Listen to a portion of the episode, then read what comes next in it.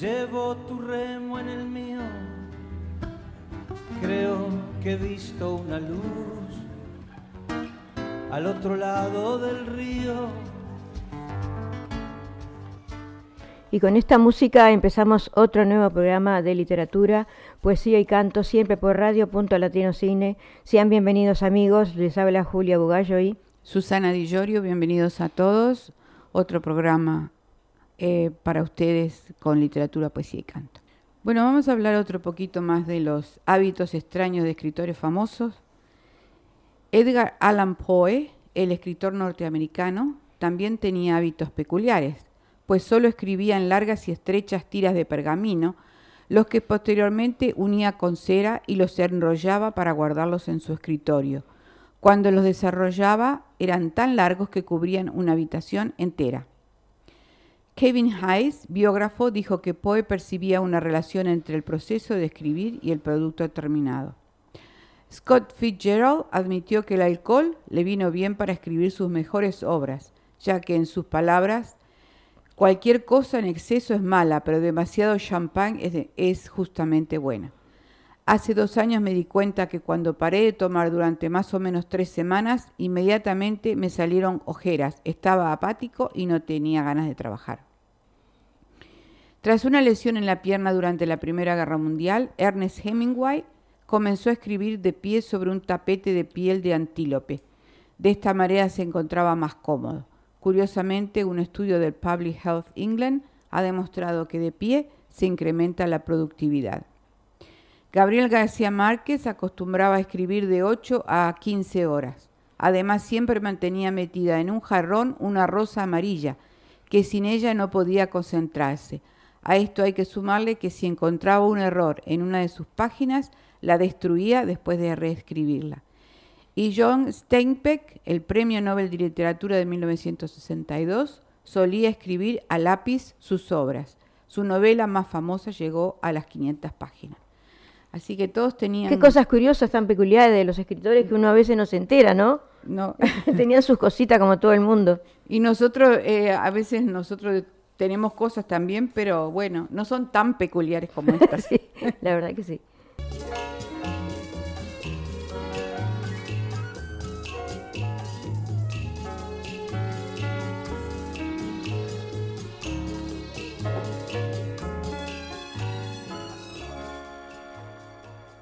Y ahora compartiremos con ustedes, amigos, con el amigo Carlos Wilson Rodríguez, eh, desde Tacuarembó, que es periodista, locutor y escritor y poeta. Él mismo se va a presentar con todos ustedes.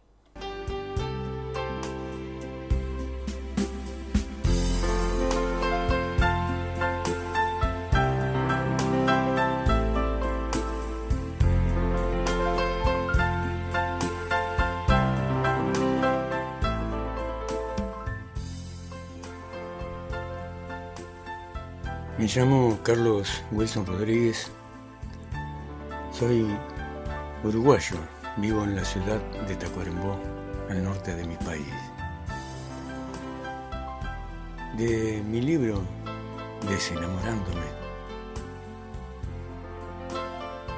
el poema Solo queda la rosa.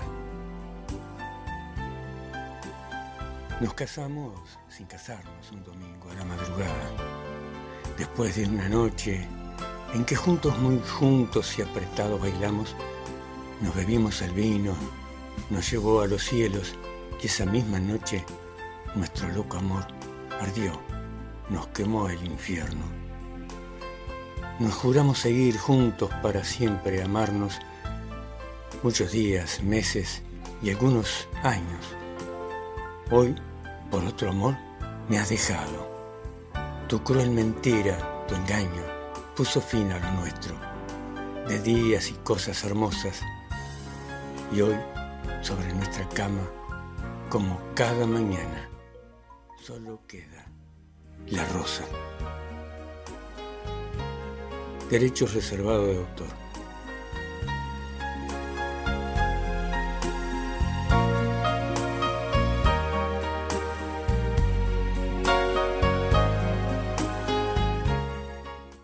Seguimos hablando de, ya hemos hablado de él, pero esto es una edición nueva que salió ahora, eh, de Mario Benedetti. Dice que existen poemas a los que uno siempre vuelve, como si fueran el hogar genuino del lector que va avanzando en sus lecturas, igual que existen lugares por los que sentimos de vez en cuando la necesidad de regresar para acariciar la raíz, para recordar a que sabían las cosas las primeras veces o simplemente para descansar. Hay poemas que nos devuelven las primeras palabras, la poesía es en artificio ni juicio. La lectura limpia de cuando uno tiene 15 años y no encuentra comprensión. La poesía de Benedetti es uno de esos hogares con chimenea y olor a sándalo al que sin obligación regresamos todos los amantes de la poesía de vez en cuando, un ratito, para recordar que el abecedario es más que una secuencia de letras publica Alfaguara en plena pandemia, septiembre de 2020, una antología poética del uruguayo con tanto acierto, porque el antólogo es un simil del poeta, otro hombre hecho de tierra y barro, un juglar que supo conformarse con lo que la palabra escondía, y no quiso otra cosa que no fuera jugar con las letras hasta ensuciarse las manos, Juan Manuel Serrat. Me gusta la gente que se adentra en la poesía sin miedo y la exprime hasta resultar incómodo. No concibo otra manera de dedicarse a este oficio. Lo sabido ya está contado, lo aprendido está por escribir. Así, la antología titulada Mario Benedetti, Antología Poética, Selección y Prólogo de Juan Manuel Serrat, se desmarca del resto porque tiene en su haber la mirada subjetiva de Serrat. Mario y él parecen ser dos alter ego, dos rutinarios que imprimen belleza en sus modos, porque la vida reside en eso, en la forma de mirar, no en la mirada dice Serrat, no es fácil escoger lo más representativo entre la extensa obra de Benedetti, pero confío en que esta antología estén representados todos los Benedetti que Mario cargaba en su mochila. Y así era. Mario lo fue todo, viajero incansable, ciudadano comprometido, poeta de las cosas minúsculas, trabajador acostumbrado, escritor hormiga, y en todas sus facetas existen poemas en los que no se esconde, sino que con una generosidad propia de los más humildes muestra al mundo los hallazgos fruto de su lealtad a la vida. Mario Benedetti es el poeta de los poetas, y ese es un cargo que solo a los poetas que se han hecho a sí mismos no les pesa. No le conocí como hombre, pero intuyo en sus versos la arena mojada de sus dedos, y eso es casi igual de revelador. Que viva Mario, que viva su poesía.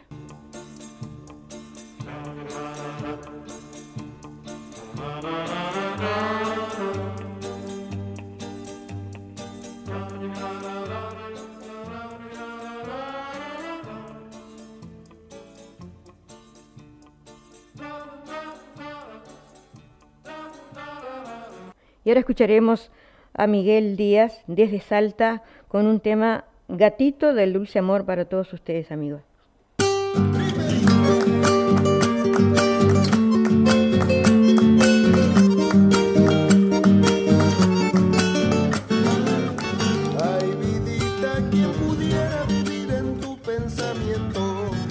Sangre de tus venas y recorriendo tu cuerpo, y pasar la vida entera acurrucado a tu pecho.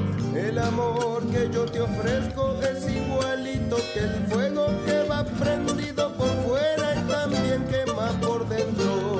Es igualito que el fuego, pero no le tengas miedo, pero no le tengas miedo, aunque parezca un incendio, porque se prende y se apaga, puedes volver a encenderlo, solo con una mirada, una caricia y un beso.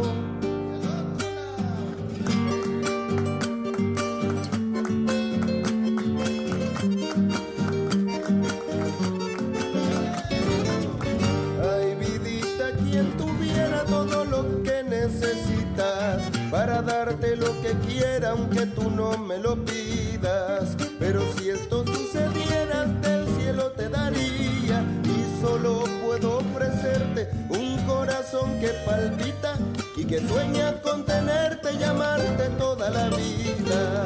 Un corazón que palpita solo pensando en tus ojos, solo pensando en tus ojos y en la luz de tu sonrisa, para no sentirme solo padeciendo noche y día. Ay, qué feliz yo sería si alguna vez fueras mía. Bueno, Julia, otra vez vamos a presentar a alguien este, de acá de, de Sydney, otra uruguaya que pertenece al grupo Palabras. Su nombre es Inés Cuadra y nos va a recitar su poema Al abuelo. Dime, dime, abuelo, el porqué de las cosas, que al cabo del tiempo, en el correr de mi vida, yo voy a entender tus consejos más sabios. Todo lo que tú llevas a cuestas, tú ya has vivido, y eres una fuente que emana la gran sabiduría que solo la da el tiempo. Tu mente todavía muy clara guarda la savia que ruega mi alma la dejes en claro. Déjame también tus burlescas ideas que alegran las vidas. Tus horas se marchitan como brasas en el fuego, se van apagando y perdiendo el brillo, donde está encerrada toda tu experiencia. Quiero saborearlas antes que te vaya. Antes que tú partas, déjame la historia de tu recorrido. No es igual a nadie, pero son ejemplos de vivir la vida. Gracias. Mi nombre es María Inés Cuadra Luzardo, de Signe, 그리고.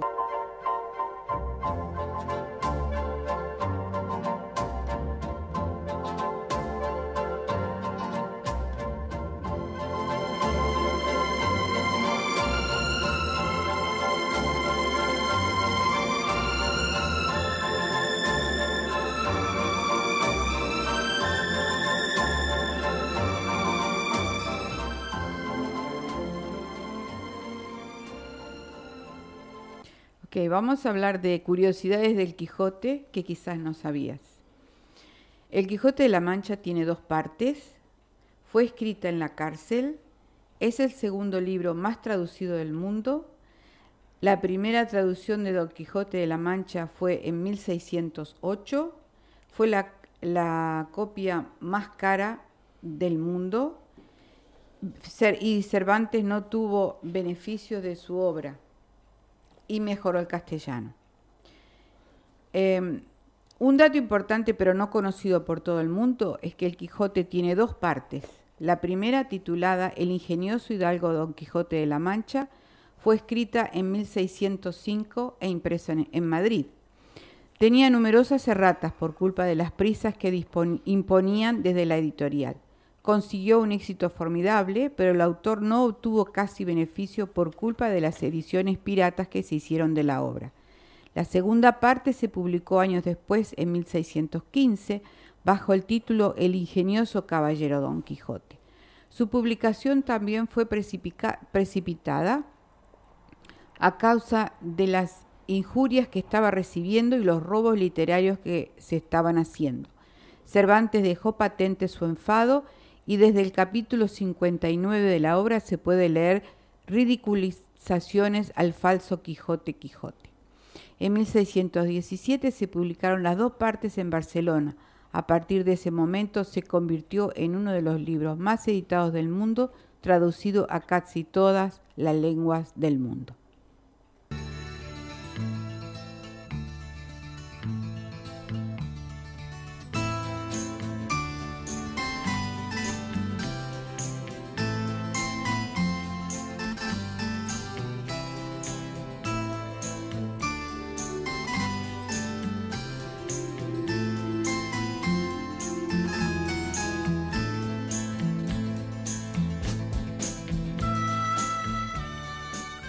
Seguiremos hablando un poquito de cómo será la esperada adaptación de Cien años de soledad de Gabriel García Márquez a Netflix.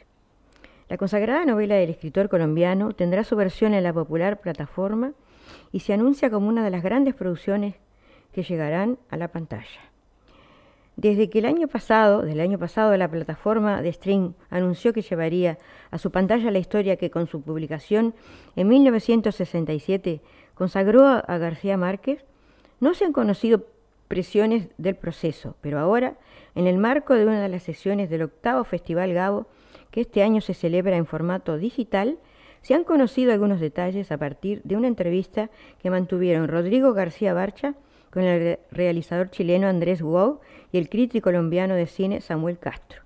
Todavía no está decidido del todo, pero creo que van a ser tres temporadas de 8, 6 y 8 horas, o algo así, señaló el hijo del escritor, quien además contó que el guionista puertorriqueño José Rivera es quien ha adaptado el libro y ha escrito los primeros capítulos. El hijo del colombiano indicó que todo libro es difícil de adaptar y en el caso de las obras de Gabo hay una historia de malas adaptaciones. De hecho, la novela más famosa de García Márquez había tenido opciones de ser adaptada al cine, pero el autor del Otoño del Patriarca y El amor de los tiempos de cólera siempre dudó de que la obra encajara en formato audiovisual. Gabo en sus novelas tiene muy poco diálogo y cuando hablan sus personajes lo hacen en forma muy contundente, lapidaria y poética. Y el cine no aguanta eso. No pueden estar todos hablando como si fueran dioses, aseguró García Barcha, quien entiende que es necesario que los guionistas y los directores se apoderen del libro. Solo funciona si el director tiene una visión universal de lo que está haciendo en la adaptación. Hay que tomar ciertas libertades, si no, no funciona, acotó durante la, la charla. La producción probablemente no dejará indiferente a nadie porque va a introducir cambios desde los primeros compases. Rivera ha hecho un par de cambios que no están reinventando nada. Se parece mucho a la novela, pero sí ha hecho un par de cosas estructurales muy astutas que no van a ser alarmantes. Es muy fiel al libro, aseguró el hijo de García Márquez. Sí, ahora Julia vamos a escuchar a un este, escritor, periodista, Raúl Briceño, colombiano, residente en Australia, eh, con un tema, eh, eh, ha escrito esta hermosa canción titulada Enamorarse así.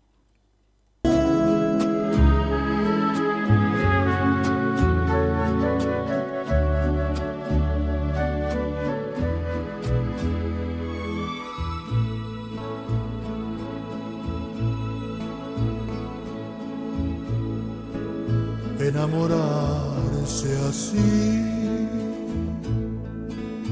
Es un pecado, moneda con valor de un solo lado, enamorarse así dulce Cuando sus ojos vi, finalmente entendí su indiferencia. La noche entiende mi dolor, la luna llora El día se burla de este amor y el sol se ríe de mí. La noche entiende mi dolor, la luna llora junto a mí. El día se burla de este amor. Sol se ríe de mí.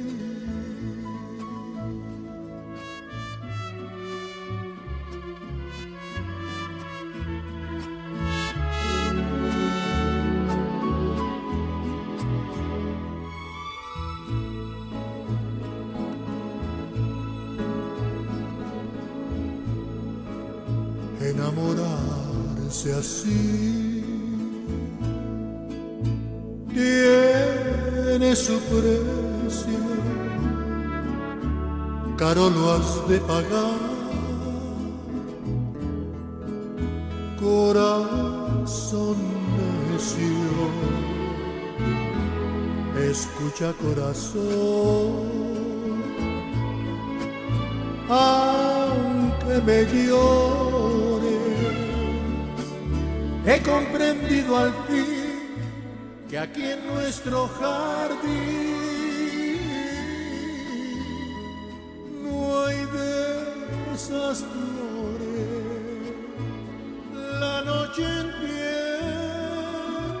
mi dolor, la luna llora junto a mí, el día se burla de este amor. Sol se ríe de mí. noche entiende mi dolor, la luna llora junto a mí, el día se burla de este amor. Y el sol se ríe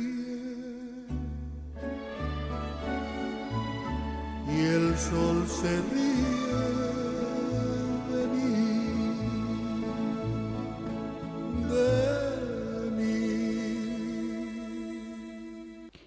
Bueno, y siguiendo con curiosidades del Quijote, Julia, eh, fue escrita en la cárcel. Gran parte de la obra fue escrita desde la cárcel, donde Miguel de Cervantes se encontraba cumpliendo condena desde 1597 por posibles errores en su trabajo como recolector de impuestos en Sevilla.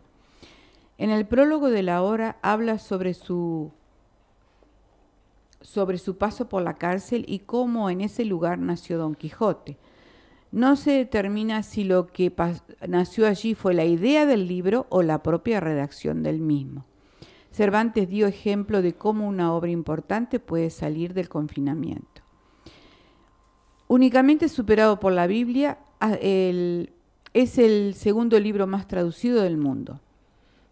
Ha sido traducido a más de 50 idiomas y es considerado como la primera novela moderna. Además se puede considerar como el libro más vendido de la historia, sin considerar la Biblia y otros textos religiosos, ha conseguido vender más de 500 millones de copias en diferentes idiomas. La primera traducción de Don Quijote de la Mancha fue en 1608, cuando se tradujo por primera vez esta obra. Fue al inglés traducido por el irlandés Thomas Shelton. Este hizo una traducción casi literaria del libro, por lo que el resultado no se entendía correctamente. Años después aparecieron otras traducciones no literales y con más calidad y ha sido la copia más cara del mundo. En 1989 una copia de Don Quijote de la Mancha se vendió por 1.500.000 dólares. Se trataba de la primera edición que se encontraba en excelente estado y de los cuales solo existen un par de ejemplares. Con este dato entra dentro de la lista de los más caros de la historia del mundo.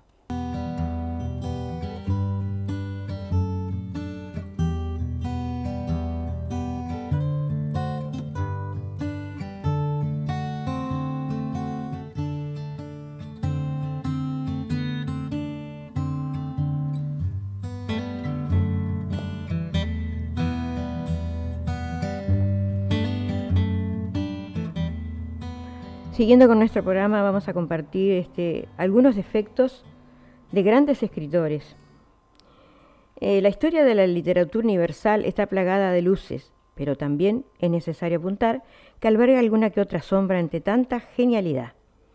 Muchos maestros de la escritura compartían su rutina diaria de literatos con misteriosas actividades o enfermedades que en muchas ocasiones marcaron su vida y su obra.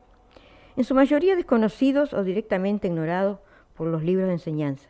Estos trapos sucios nos ayudan ahora a empatizar con la parte más humana y a veces más prosaica de los grandes nombres de la literatura.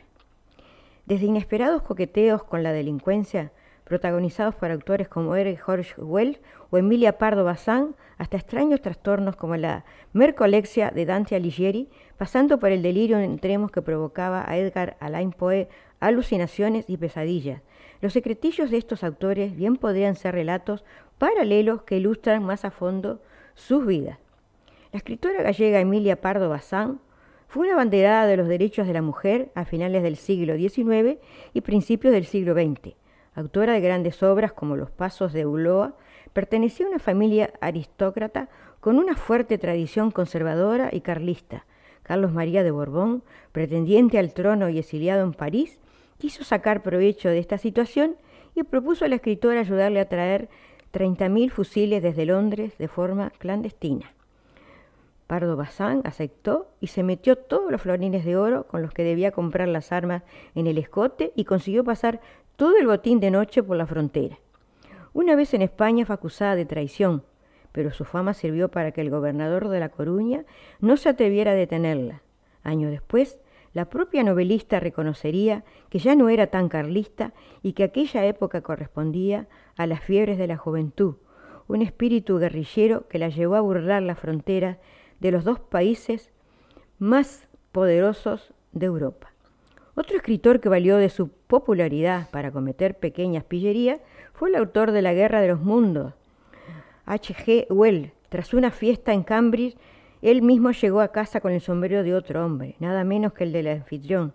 Ocurrió accidentalmente, pero al escritor le gustaba mucho su nuevo sombrero, por lo que decidió escribirle a una carta a su dueño confesándole el robo explicando que no se lo devolvería. Siempre que mire en su interior, pensaré en usted, en su excelente Jerez y también en la ciudad de Cambridge. De hecho, permítame quitarme el sombrero ante usted. Enfermedades que marcaron grandes obras. Siete siglos después de la muerte de Dante Alighieri, un académico italiano parece haber encontrado un diagnóstico plausible. Sufría narcolexia, un trastorno neurológico del sueño. De hecho, su obra más célebre, La Divina Comedia, comienza con el protagonista lleno de sueño y con un cuerpo cansado y continúa con escenas que describen los síntomas de alguien que padece narcolexia, despertarse con los ojos descansados o caer al suelo como un cadáver. El protagonista de la Divina Comedia era el propio Dante, por lo que algunos apuntan que a tal precisión descriptiva no puede ser accidental. El sueño, las alucinaciones y las caídas de Dante en su obra podrían ser un rasgo patológico de su propia vida. La narcolexia está causada por la incapacidad del cerebro de regular los patrones del sueño, lo que significa que además de tener el sueño alterado por la noche, los afectados tienen sueños repentinos durante el día y a veces caen redondos sin previo aviso, tal y como describe Dante en su novela. Después compartiremos más este, cosas interesantes de, grandes eh, escritores, ¿no? Muy Grandes rarezas que uno no sabía y defectos, ¿no? Muy bueno, ¿eh? Y alguna picardía también porque lo que cuentan acá es bastante interesante, ¿no? Sí, es como, es como la de las armas de... sí.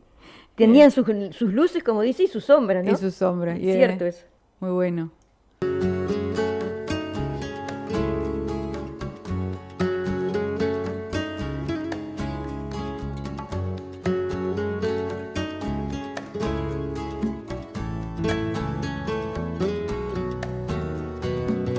Ahora compartiremos una poesía de Dilia Vidal, integrante también del grupo literario Palabras, en su poesía Luz versus Oscuridad.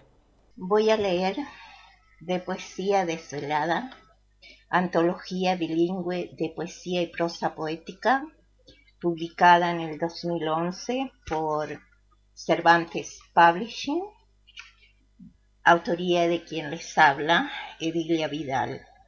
La poesía se titula luz versus oscuridad, ni las reposadas y dulces luces de las candelas, ni la inquieta y fría luz de las estrellas, ni la alegre y juguetona luz de las luciérnagas, ni la cálida y arrolladora luz de las fogatas, ni la dorada e hiriente luz del relámpago, ni la esperanzada luz del faro ni las efímeras luces de los arcoíris pudieron penetrar jamás ese rincón oscuro de tu corazón. Lentamente y con luces diferentes he buscado iluminar ese abismo con remolinos turbios que guardas dentro de ti, pero tú no comprendes, no confías si solamente probaras abrir una pequeña brecha para dejar salir la oscuridad, no para que quede el vacío, sino para llenarla de luz.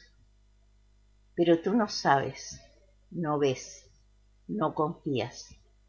El terror te ciega, te paraliza. Y las tinieblas y el miedo se fosilizan, se eternizan. Ah, pero tú no sabes que yo te amo. ¿Cómo hubiera podido sino encontrar tantas luces para encenderlas una a una y luego, en un último intento, desesperadamente, todas juntas, torbellino aterrador y arrollador y dulce, juntando la floresta con el mar extiende tus manos para asir las mías. Yo no puedo resbalar, no quiero hundirme. Quiero que salgas, que subas donde tú estás, yo no puedo ir. Sin embargo, mis manos empiezan a cansarse de excavar esa roca imposible de penetrar. Tú no vienes al encuentro. Mis dedos se desangran. Pétalos rojos mezclados de rocío van cubriendo lentamente, amorosamente, de terciopelo la roca. Va llegando la noche, me va venciendo el cansancio. Una a una se van apagando las luces. Las tinieblas extienden su oscuro manto para abrigarme.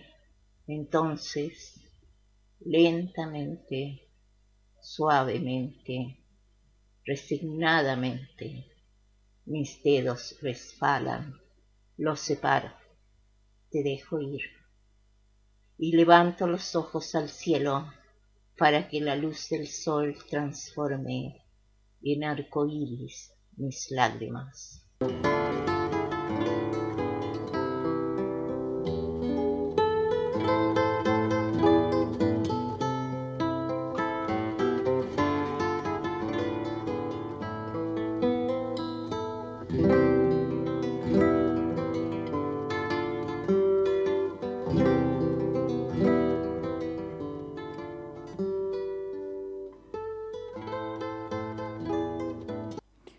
Seguimos con un poco más de curiosidades del Quijote. Eh, Cervantes no tuvo beneficio de su obra. Aunque el Quijote se convirtió en bestseller al poco de su lanzamiento, Cervantes solo obtuvo un 10% de los beneficios. Por aquel entonces los escritores vendían la licencia de impresión de su obra a la editorial, por lo que perdía la impresión del texto y su ganancia. Según las cuentas de Francisco de Robles, que compró el privilegio de editar la obra por 1.400 maravedíes. Cervantes solo tuvo el 10% de las ganancias que supuso la impresión de su novela. También es importante recordar que Cervantes falleció en 1616, un año antes de la publicación por una editorial de Barcelona de la obra de Cervantes, uniendo las dos partes. Por estos motivos, nuestro autor no pudo disfrutar de ningún beneficio adyacente a la venta de su libro. Y se dice que Cervantes mejoró el castellano. Gracias al léxico y vocabulario usado en el Quijote, muchos teóricos le señalan por haber mejorado el castellano. Además señalan el Quijote como el paso al español moderno. Sus aportes al español moderno como el estudio de su vida y obras llevan por nombre el cervantivismo. Todas Todas esas curiosidades del Quijote te sugieren a seguir leyendo esta importante obra. Si quieres seguir el camino de Cervantes, dice, solo tienes que empezar a escribir. Bueno, tengo que hacer un... Eh, pedir disculpas. Eh, no es cervantivismo, es cervantismo. Bueno, a continuación tendremos un bonito tema desde Salta, Argentina, por Enzo Brea titulado Solamente yo.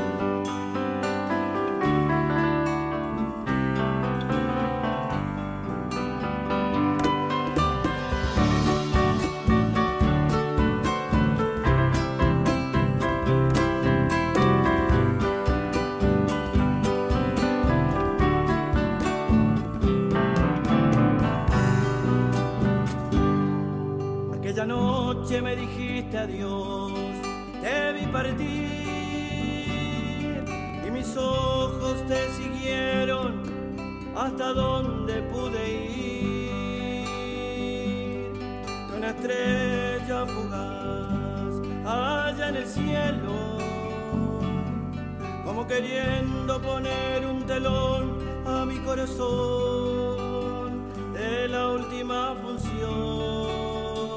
de nuestro amor. Caminé en silencio buscando hogar,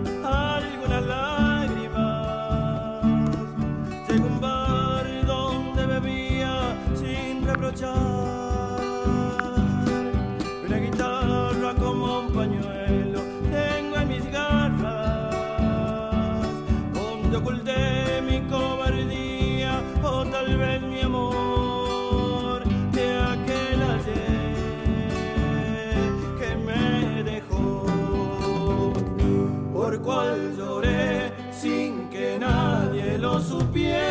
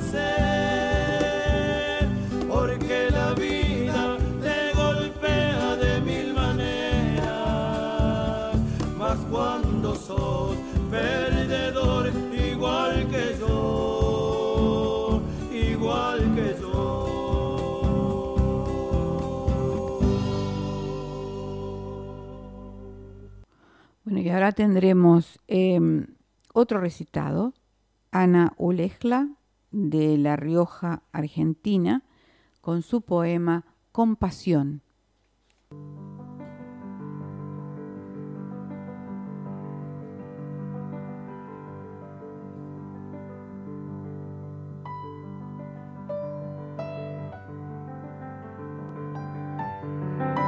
Una mañana temprano salí el camino a buscar. Encontré piedras llorando y me paré a preguntar, ¿cómo una piedra, piedrita, puede una piedra llorar? Me dijo la mañanita, nunca saberlo podrás. Las piedras lloran si lloro y tu querer no querrás. Del rocío son sus lágrimas, me dijo en el aire el agua. Las dejo de pena pena al verlas tan desoladas.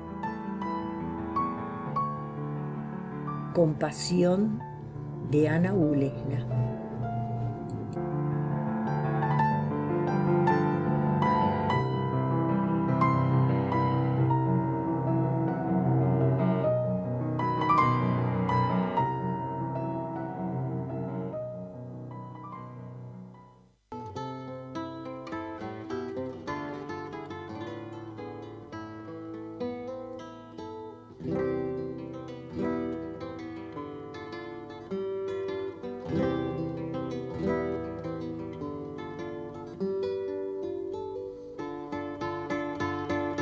Continuemos hablando un poquito más de Mario Benedetti, pues este año se encontró una novela inédita e inconclusa de Mario Benedetti.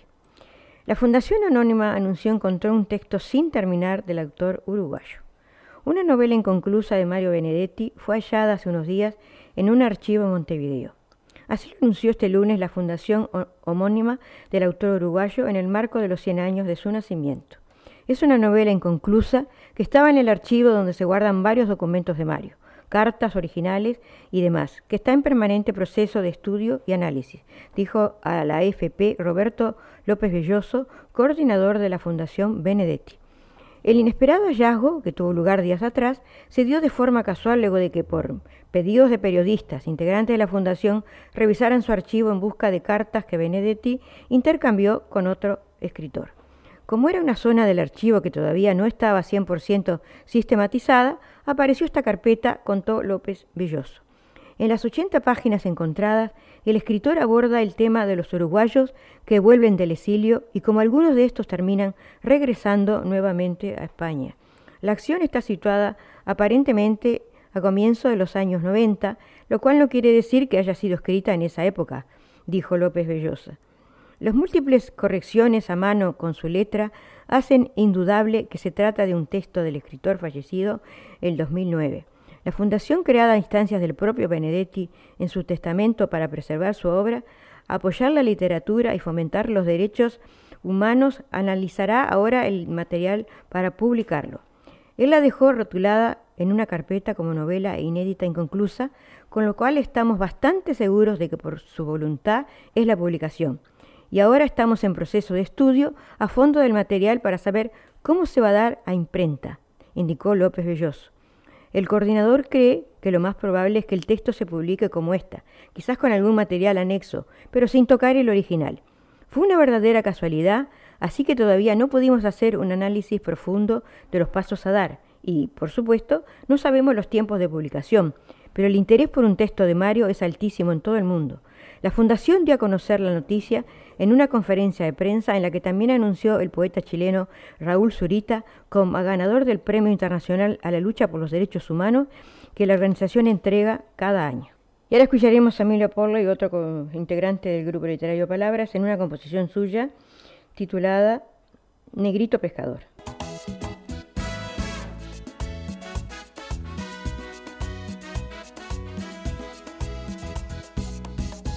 En la playa del Charrúa, el negrito pescador, con sus redes sabaleras y tres litros del mejor. En la playa del Charrúa, el negrito pescador, con sus redes sabaleras y tres litros del mejor. Con canoa de madera, calafate de sudor, Jineteaba marejadas del negrito pescador, con canoa de madera, calafate con sudor. Jineteaba marejadas el negrito pescador. Ay, ay, ay, el negrito pescador. Ay, ay, ay, dale sábalo y tambor. Ay, ay, ay dale sábalo y tambo.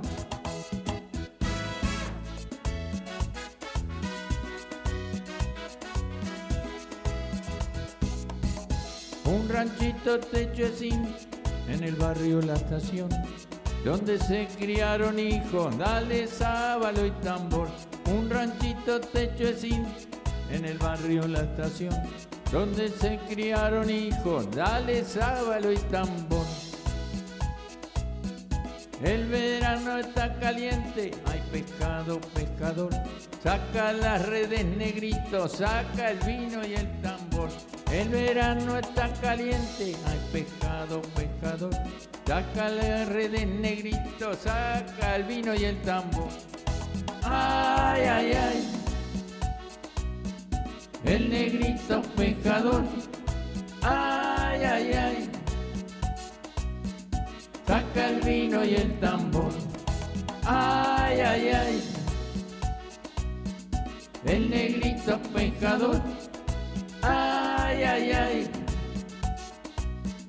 Saca el vino y el tambor. Ay, ay, ay. Saca el vino y el tambor el vino y el tambor.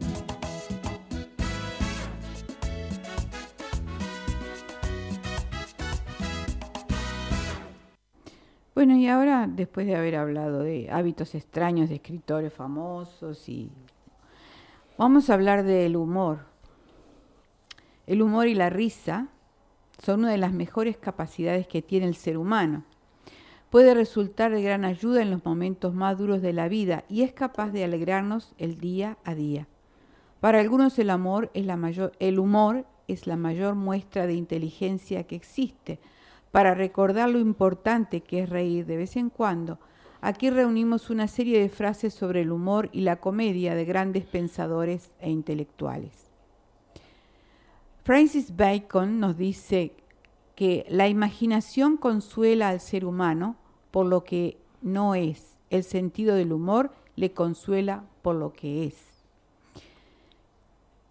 Max Eastman nos dice, el humor es el instinto de tomarse el dolor a broma. Y según Winston Churchill, una obra es una cosa muy seria. Sigmund Freud, Freud, nos dice, el humor es la manifestación más elevada de los mecanismos de adaptación del individuo. Y Peter Ustinov nos dice, lo cómico es simplemente una forma de divertirse, de ser serios. William James dice, el sentido del humor es simplemente el sentido común bailando. Y según Aristóteles, el secreto del humor es la sorpresa. Henry Ward Beecher nos dice que una persona sin sentido del humor es como un carro sin amortiguación todas las piedras del camino le hacen sacudirse. Lin Yang dice que la función química del humor es esta, cambiar el carácter de nuestros pensamientos. Y al final tenemos a Charles Chaplin que nos dice, el fin de cuentas, al fin de cuentas, todo es un chiste.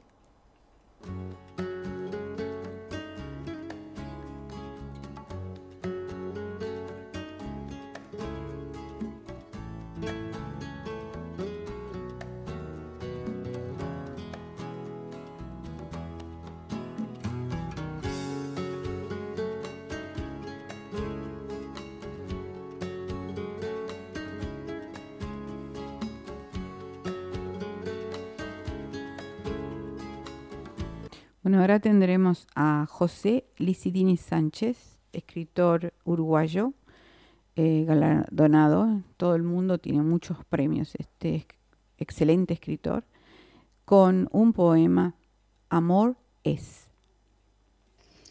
Amor es.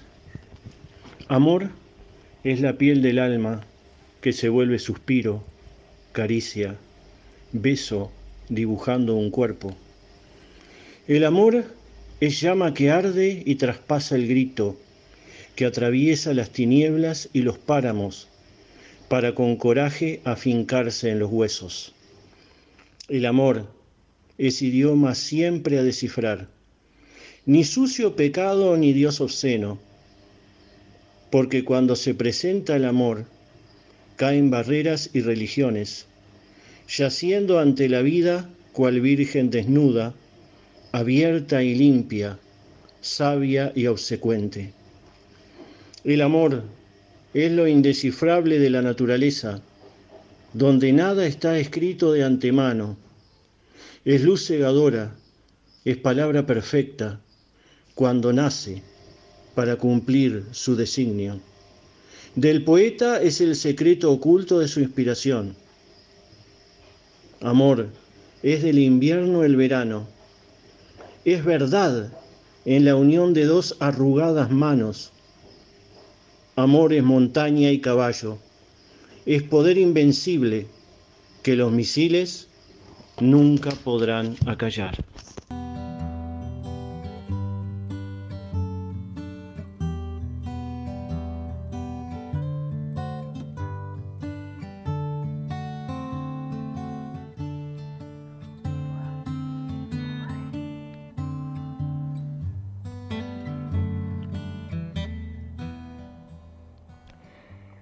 Compartiremos em, el universo de Clarice Lispector y su influencia en las escritoras argentinas. Info Cultura les pidió a varias autoras que contaran su experiencia como lectoras de la creadora de Agua Viva, deslumbramientos y revelaciones que provoca la prosa poética de una de las grandes nombres de la literatura a 100 años de su nacimiento. Existen escritores cuyos textos y estilos son reconocibles, cuya lectura encuentra caminos conocidos y en ese pacto entre el lector y el escritor se produce el placer del texto. Otros, como los de Clarice Lispector, son caminos irreconocibles, inclasificables, inalificables, cuya marca es la torsión de la escritura y entonces el lector se pierde, deja que el camino se construya al ritmo de la lectura y es allí que se produce el goce de la literatura. Como se dijo, la lectura de la multifacética escritora brasileña, nacida en Ucrania el 10 de diciembre de 1920, hace un siglo ya, pertenece a la segunda categoría, quizás por eso carácter nómada que fue la seña de su vida desde su nacimiento y la huida de sus padres de los prógamos antisemitas que cundían en aquellos días agitados. Los bolcheviques habían tomado el poder en varios centros de la antigua Rusia, pero Ucrania permanecía en guerra civil que producía que los sectores reaccionarios persiguieran a los judíos, a los que endalgaban pertenecer a la sinarquía internacional y el pasaje de la lengua materna a la brasileña, a la transformación en una viajera del Estado brasileño que acompañaba por el mundo a su marido diplomático. Del mismo modo, pasaba de los continentes de la narrativa y la novela a la crónica periodística que se detenía en la moda, la opinión y hasta la cocina e incluso la escritura de literatura infantil, no escribo para agradar a nadie, había dicho Liz Pestor, cuando se reprochaba un estilo a veces complejo, y es que el goce literario va más allá de lo agradable, va más allá de las compuertas del placer y el lector goza. Quizá ella haya sido un modo de leer que las escritoras argentinas tuvieron de su colega, de su colega brasileña, cuyos textos llegaron a sus contemporáneos como cifra secreta, y que solo un minucioso trabajo de edición permitió que llegaran los lectores locales unas décadas después, como Claudia Piñero, cuyo último libro es la novela Catedrales, que dice, tiene una prosa muy virtuosa que recibimos gracias a muy buenas traducciones. Es de esas escritoras que escribía desde hace mucho sobre la mujer. No digo que sea una literatura feminista, pero sí se trata de una literatura en la que a las mujeres les pasan cosas. Y no solo la literatura. Durante la pandemia al principio me costaba leer ficción, pero pude leer a Natalia Ginsburg y a Clarice Lispector, que tienen ellas dos textos autorreferenciales. Cualquier texto de Clarice que leía me remitía a algo que me estaba pasando. Abría en cualquier página del libro de crónicas que editó Adriana Hidalgo llamado Descubrimiento, y allí habla sobre la mujer, no con una mirada feminista, pero aun cuando hable sobre moda, toma a la mujer como seres que tienen una tristeza permanente, y esto ocurre tanto en sus textos narrativos como en la crónica. Clarice Lispector, para mí, es una de esas autoras que con una voz singular, personalísima, te desintalan, te conmociona, dice Agustina Basterrica, la celebrada autora de Cadáver Exquisito. Su cuento Amor, por ejemplo, muestra la minuciosa construcción de una felicidad rota, llena de grietas. Cada vez que lo leo, encuentro nuevos estratos de análisis, una nueva voluptuosidad, me sigo fascinando con el uso magistral del osimorrón es como se introduce más y más en el horror de lo cotidiano. Su lomera, la pasión, según donde trabaja la identidad y donde reunifica de manera brillante la, la metamorfosis de Calca. Es una obra que ya releí muchas veces y la seguiré trabajando. Nunca subrayé tanto un libro como ese por la cantidad de frases reveladoras que Lisperton también tiene eso. Cada una de sus frases es un universo en sí, con un microscomos interno pero contactado con el texto, y eso lo logran solo las grandes autoras.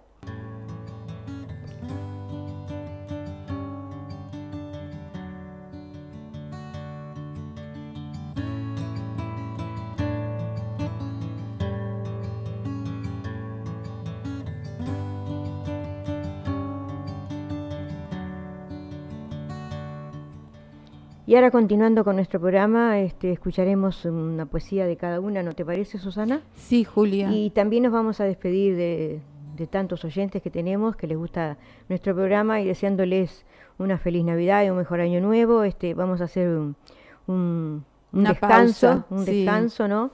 Para las fiestas y todo eso, así que vamos eh, a renovar nuestras fuerzas y venir con más ímpetu y con más conocimientos y literatura y poetas. Y agradecemos a los mismos, a, los cantantes y a todos los, poetas que sería este, engorroso nombrarlos, ¿no? pero para todos ellos un gran abrazo virtual para todos ellos y muchas gracias por eh, participar en este programa y compartir con todos nosotros. Sí, este, muchas gracias por estar con nosotros. Bueno, llegamos al final del año y este, esperamos, como dice Julia, empezar con más énfasis, con este, más cosas para ustedes, más información y más hermosos poemas este, y canciones. Así que, sí, Julia, ¿tú vas a, decir algo también? No, yo ya me despedí, agradecer eh, otra vez nuevamente a no, no podría nombrarlos a todos porque son tantos los que han este, compartido y participado en nuestro programa eh, en este año que, que no, no, no, me acuerdo, pero sé que son unos cuantos y, y, también a los que cantan, ¿no? a los cantantes que algunos no los conocen aquí, otros son de cine, otros son de Sudamérica. Muchas gracias por estar siempre en nuestro programa, atentos ¿no? y participando. Un gran abrazo para todos ellos, les damos otra vez Felices fiestas para todos ellos. Sí, felicidades, felices fiestas. ¿Y tú vas a decir algo, una poesía tuya, Susana? Sí, este, tengo una poesía mm, que escribí, eh, que sacó el tercer premio de poesía en el quinto concurso literario de palabras en 2008. Y el tema es, este, me inspiró un niño, Dean Shillingworth, que fue asesinado por su madre en Sydney en octubre de 2007, algo muy triste, pero este, que se ve, desgraciadamente se ve bastante en este, en este mundo, ¿no? Así que el título de el poema es El ángel moreno. El ángel moreno. Angelito Canela, angelito moreno, déjame estrechar tu cuerpecito inerte una valija oscura ha sido tu cuna de muerte y testigo de una locura, el lago mudo, verde. Angelito canela, angelito moreno, déjame acunarte cerquita de mi pecho, lavar con mis lágrimas tu morenita frente, acariciar con mis manos tu ondeado cabello. Angelito canela, angelito moreno, tu madre te trajo a este mundo enfermo, llevada por la vida triste y cruda, mató el fruto de su triste existencia. Angelito Canela, Angelito Moreno, déjame llorarte por tu mala suerte. Extendiendo al cielo brazos torpes y fríos, los árboles imploran para ella el castigo. Angelito Canela, Angelito Moreno, el lago verde mudo todavía llora en silencio, mientras la gente se pregunta, ¿cuál ha sido el mal que tú has hecho. Es bueno, pero muy poco triste. Es un poco triste, sí. Bueno, ahora presentamos a Julia con su poema, eh, un poema que está en la antología española Palabras al Viento, este, editada en el 2009. El título del poema es Atrapado sin salida. Atrapado sin salida. Naufragando en este mundo, navegando con tropiezos y sintiendo algún recelo, aprendemos a soñar, a crecer, a añorar las auroras de otros tiempos. Atrapados sin salida, los recuerdos se atropellan, no se detienen ante nadie ni ante nada. Doblegados, incoherentes, balbuceando sin palabras, gritando sin decir nada, pidiendo sin pedir nada. No sabemos el porqué de la injusticia o el odio. Ya no hay seguridad, ni aplomo, ni consuelo. Las circunstancias son las que cuentan. Es inútil la piedad, los sentimientos. Si lográramos cambiar todo en un segundo, un paraíso sería lo que hoy es un caos. Será un sueño inalcanzable poder lograrlo algún día. Ojalá no sea una quimera, un espejismo, un delirio. Tiene que haber un sentido, un retroceso escondido para lograr un destino aplomado, venturoso, con derechos para todos, sin colores ni banderas. Muy linda, Julia, muy, muy profunda, muy bonita. Clavo mi remo en el agua. Nuevamente nos despedimos. Llevo tu remo en Hasta el año que viene, amigos. Sean felices. Cuídense mucho. Y gracias por estar en nuestra sintonía acá en Radio Punto Latino con literatura, poesía y canto. Hasta el año que viene, amigos. Gracias. Sí, desde acá, desde del otro lado del río, ¿verdad? Este, muchas felicidades y los esperamos el año que viene. Creo que he visto una luz al otro lado del río. Sobre todo creo que